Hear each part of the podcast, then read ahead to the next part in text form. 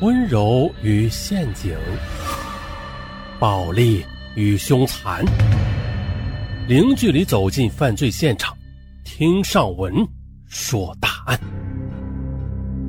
本节目由喜马拉雅独家播出。现如今呢，随着科技水平的提高，还有公共设施的完善，比如说天网啊。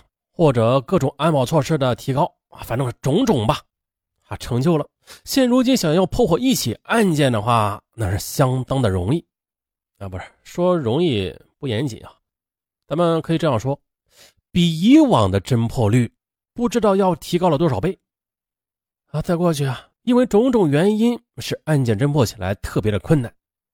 那我们今天的这起案件说的就是十几年前的一起案件。当时这起案件性质是极其恶劣的，同时呢，种种原因导致锁定嫌疑人那是非常的困难。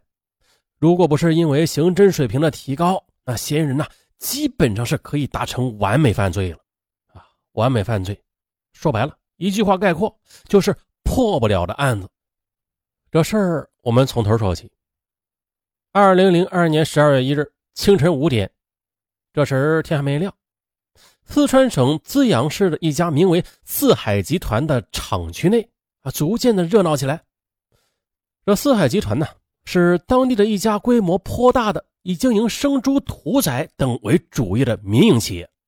每天清早五点左右，来自四川全省甚至全国的猪贩子就汇聚在厂区的空地前，和厂家进行生猪交易。哎，正在这时。三十多岁的女出纳曾文和小英两个人从空地的另一头的金库正走了出来。由于生猪交易需要大量的现金嘛，而银行又不可能五点开门，没办法呀。四海集团的出纳每晚都要把第二天需要的现金取好了，放置在厂区专门设置的金库中。曾文的包里此时就放着四十一万元的现金呢。四十一万元，在当年那是一笔巨款。但现在也不是小数目，这一切啊都似乎很正常。可是呢，就在曾文和小英刚刚跨出门槛突然呢，小英感到耳边一震，接着一声类似鞭炮的响声响了起来。那时候他还没有意识到那是枪声，小英马上发现了同事曾文倒在地上了，还呻吟着疼。小英前去扶曾文。这时的从黑暗中窜出一个人来，迅速的将曾文怀里装有现金的包给抢走了。而就在这时的，在场地另外一边的猪贩子们也听到了动静。那时候的人们很淳朴啊，他们迅速的聚拢过来，有的人手上还带着刀，啊，杀猪刀，想要抓住抢包的那个男子。有目击者事后称的，当时男子退到院外，众人刚想围上去，哎，谁曾想啊，又冒出来一个同伙，两个人肩并肩，背靠着背。手里都拿着枪，呈扇形队形向外逃。人群中有人想要上前制服他们，啊，结果大家马上又听到了第二声枪响。不过这次是朝天开的一枪，试图警示众人。由此呢，大家毫无办法，只得眼睁睁地看着两个犯人骑着摩托车消失的无影无踪。由于天还没有亮，没有光线，嗯，所以呢，大家没有任何一个人看清楚凶手的长相。只能隐约的看到他头上戴着一顶雷锋帽型的毡帽，啊，身高不高，其他细节都看不清。而受伤的出纳员曾文在送医之后，很快的就因为伤势过重而死亡。抢劫致一人死亡，又是涉枪案，这无疑是一个大案。警方在现场提取了弹壳，而这弹壳却更进一步的加重了案件的复杂性。经过技术专家的鉴定，这枚弹壳不属于民间自制或是境外走私的，而是一枚中国正规军工厂出产的制式武器。弹壳上还有编号呢。根据弹道分析和现场目击者证词说啊，这凶手手上拿着枪很长，枪身上还装有孔洞。警方由此认为，这枚子弹应该是由一把中国专业军工厂生产的军用冲锋枪中射出的。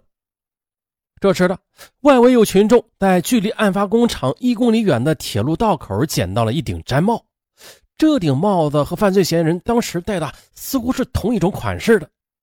然而，这顶帽子在当时是十分流行的啊，甚至呢，四海集团的冷冻库的部门都有很多人戴。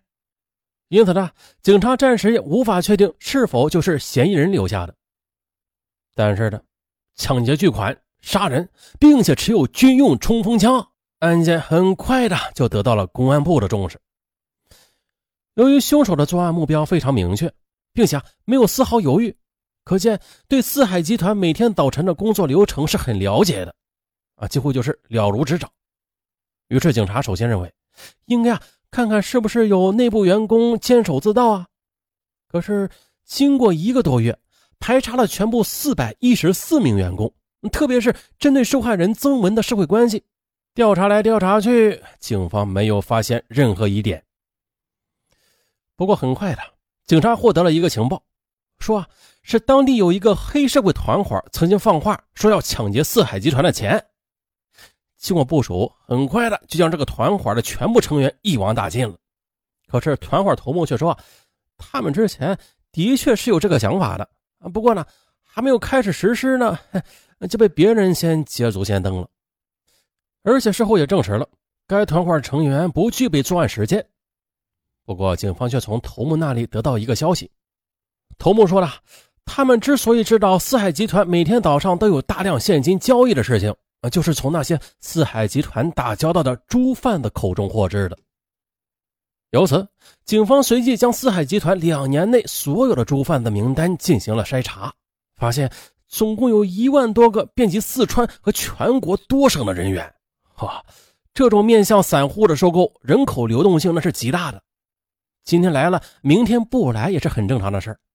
而且啊，这些人中任何一个都有可能会在经意或者不经意之间把消息透露给其他人。啊，一传十，十传百，口耳相传过后，不知道有多少人会知道这四海集团的事情了。啊，想要通过这个途径来锁定嫌疑人，根本是不可能完成的事儿。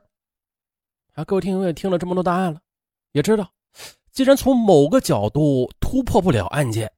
那我们换个思路，就像是本案，从人的角度突破案件成为了不可能。于是啊，警察便转换思路啊，决定从枪入手。众所周知，国内的枪支管理是很严格的，一般人几乎没有途径能够搞到枪的啊，况且还是正规的军用枪支的。警方分析了，能够获取军用枪支的途径只有两个，一。工作中能够接触到军用枪支的，如警察、部队、银行等押运部门等。但是经过仔细排查，啊，当地啊及周边并没有发现任何一把枪支丢失。二，罪犯是通过非法手段获得的，比如抢枪或者呃怎么怎么的。很快的，就有警察注意到了，在案发前三个月，也就是二零零二年八月。陕西凤县曾经发生过一起杀死武警哨兵并且抢夺枪的恶性事件。凤县发生的夺枪事故中啊，被抢走的枪这是一把军用冲锋枪。案发地点在秦岭深处的一个铁道路口。二零零二年八月三十日凌晨两点，独自站岗的武警战士曹建强被前来换岗的战友发现了，被人用枪打中了太阳穴而死。同时啊，曹建强的冲锋枪也不见了。经鉴定，打死曹建强的是一把自制手枪。嗯，这起案件刚好就发生在资阳抢劫杀人案之前的三个月，那会不会有联系啊？可惜的是，那个岗亭地处人迹罕至的地方，而事发时又在深夜，所以呢，陕西警方经过多方努力，也没有找到任何有价值的线索。不过，尽管当时没有办法找到那把枪的下落，但是资阳警方在办案过程中也顺便的解决了不少当地黑社会团伙有枪支的案子，收上了不少自制枪和走私枪，这也算是无心插柳吧。就像是前面的那起案子，啊，抓住两个办假证的，啊，躺枪，看到没？有多起案子证实了，别做亏心事。啊，别做违法乱纪的事，要不然，即便你干的再干净利落，指不定哪天也会躺枪的。可以说这就是因果报应。言归正传，至此呢，这个案子尽管警方十分努力，可是呢，还是无法找到任何能够锁定犯罪嫌疑人的突破口。难道真的就这么让罪犯逍遥法外吗？不甘心呢。